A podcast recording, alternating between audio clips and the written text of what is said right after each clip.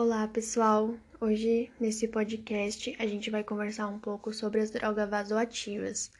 Primeiramente, vamos partir das vasopressinas, que são aquelas que causam vasoconstrição. E como exemplo, nós temos a noradrenalina, a adrenalina e a vasopressina. A noradrenalina, ela é basicamente uma agonista de alfa-1, ela age em receptores A1 e o A1 está presente em endotélio, então ela age exclusivamente no endotélio, não tem outros efeitos sistêmicos.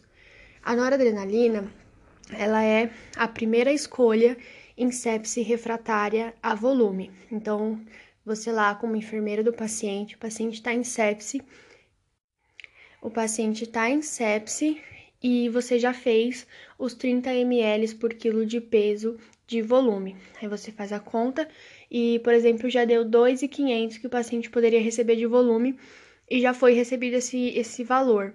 Aí o que, que você vai fazer? Se a pressão ainda estiver baixa, a gente não considera mais uma sepse, a gente já considera um choque séptico que não foi responsivo a volume. Se é responsivo a volume, é apenas uma infecção, apenas uma sepse. Mas, se precisa entrar com droga vasoativa, a gente já considera um choque séptico. E esse choque séptico, como primeira escolha, a gente usa a noradrenalina. A noradrenalina, ela causa essa vasoconstrição, tanto periférica quanto sistêmica, é mais periférica, e quando você tem essa vasoconstrição, você constringe os vasos. Esses vasos, eles têm menor, é, menor é, diâmetro, vamos dizer assim, e assim o sangue ele causa um aumento da pressão por conta do aumento da resistência vascular sistêmica. Então, essas medidas de resistência elas são inversamente proporcionais. Então, se o diâmetro do vaso está pequeno, está reduzido, então a resistência vascular sistêmica está aumentada. Porque se tem mais resistência, é porque o sangue está mais difícil de passar por aquele vaso. Então, isso é um dos efeitos da noradrenalina. A noradrenalina, ela tem, ela tem a miligramagem como micrograma por quilo por minuto. Isso é o que você vai configurar lá na bomba. O máximo de dose que você pode administrar num paciente é 2 microgramas. Passou disso, vai causar muito mais efeito colateral do que benefício. E também tem um alto risco de necrose periférica, porque simplesmente a vasoconstrição é tão intensa em periferia que acaba isquemiando as extremidades. Então, o paciente com altas doses de, nor de noradrenalina pode apresentar, sim, necrose de dedos, necrose de ponta de orelha, necrose de ponta de nariz.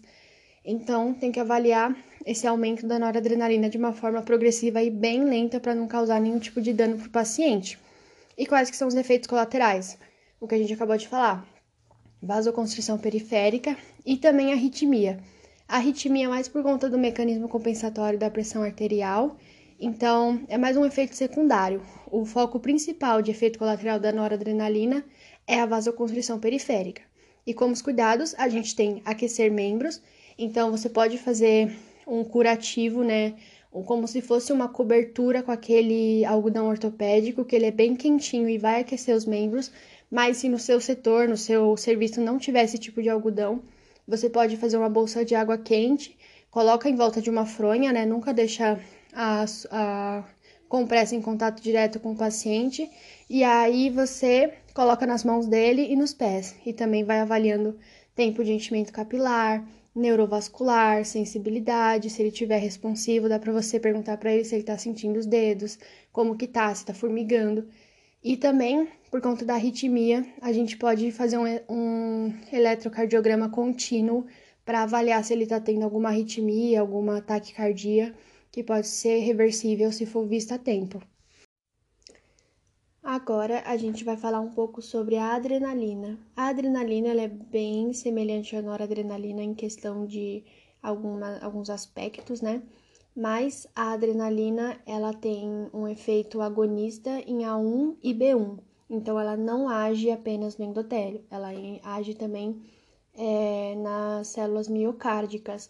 Então, A1 a gente tem que lembrar que são os receptores do endotélio e B1 são os receptores do coração. Então, temos que lembrar disso como cuidados. Então, endotélio A1 e coração é B1.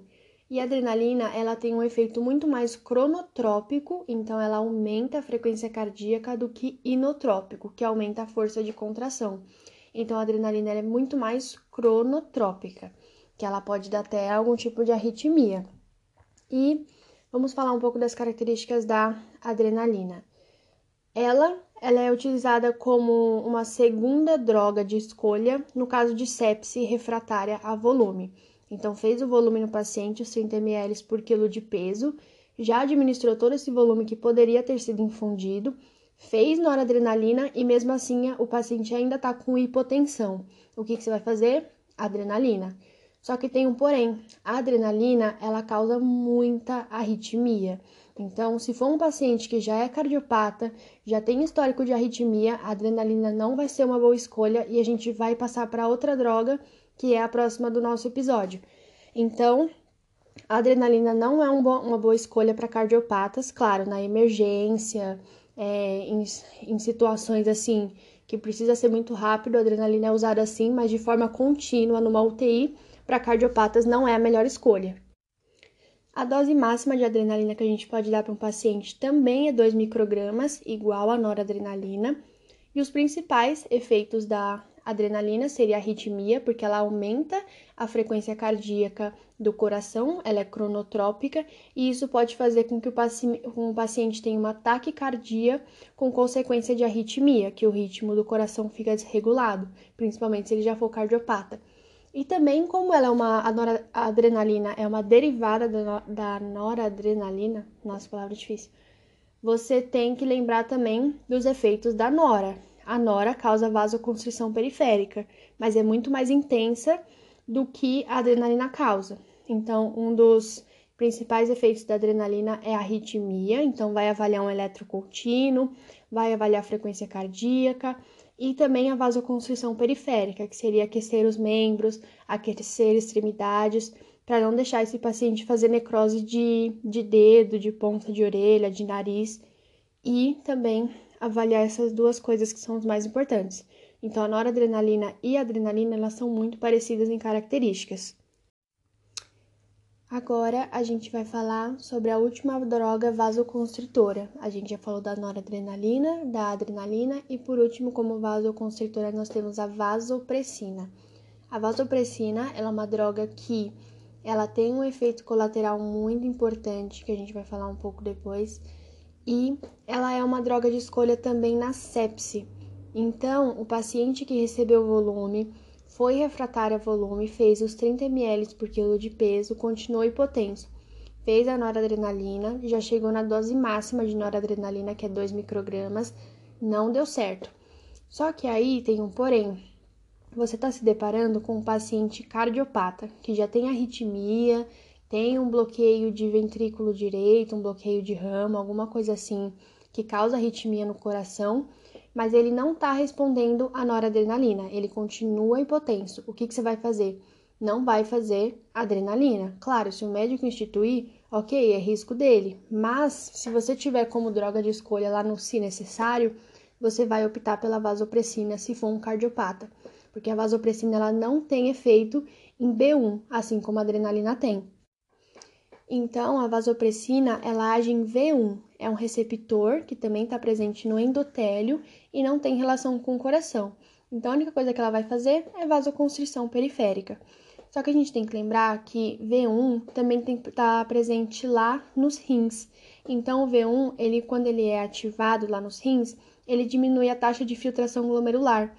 E a vasopressina, ela não é indicada em casos de paciente que tenha lesão renal aguda, algum tipo de doença, é, que não tenha um dos rins, algum tipo de tumor, a vasopressina não é indicada porque ela diminui a taxa de filtração glomerular. Então, se é um paciente que já tem um problema renal, se você causar mais um problema para ele, você diminuir essa taxa de filtração, você pode causar uma, um desequilíbrio hidroeletrolítico, pode causar edema. Então, no caso, a gente tem que lembrar: arritmia não é uma boa escolha adrenalina. Tem alguma lesão renal, não é uma boa escolha a vasopressina. Então é sempre o contrário. Aí a gente tem que lembrar disso na hora de optar, né? Qual que é a melhor droga.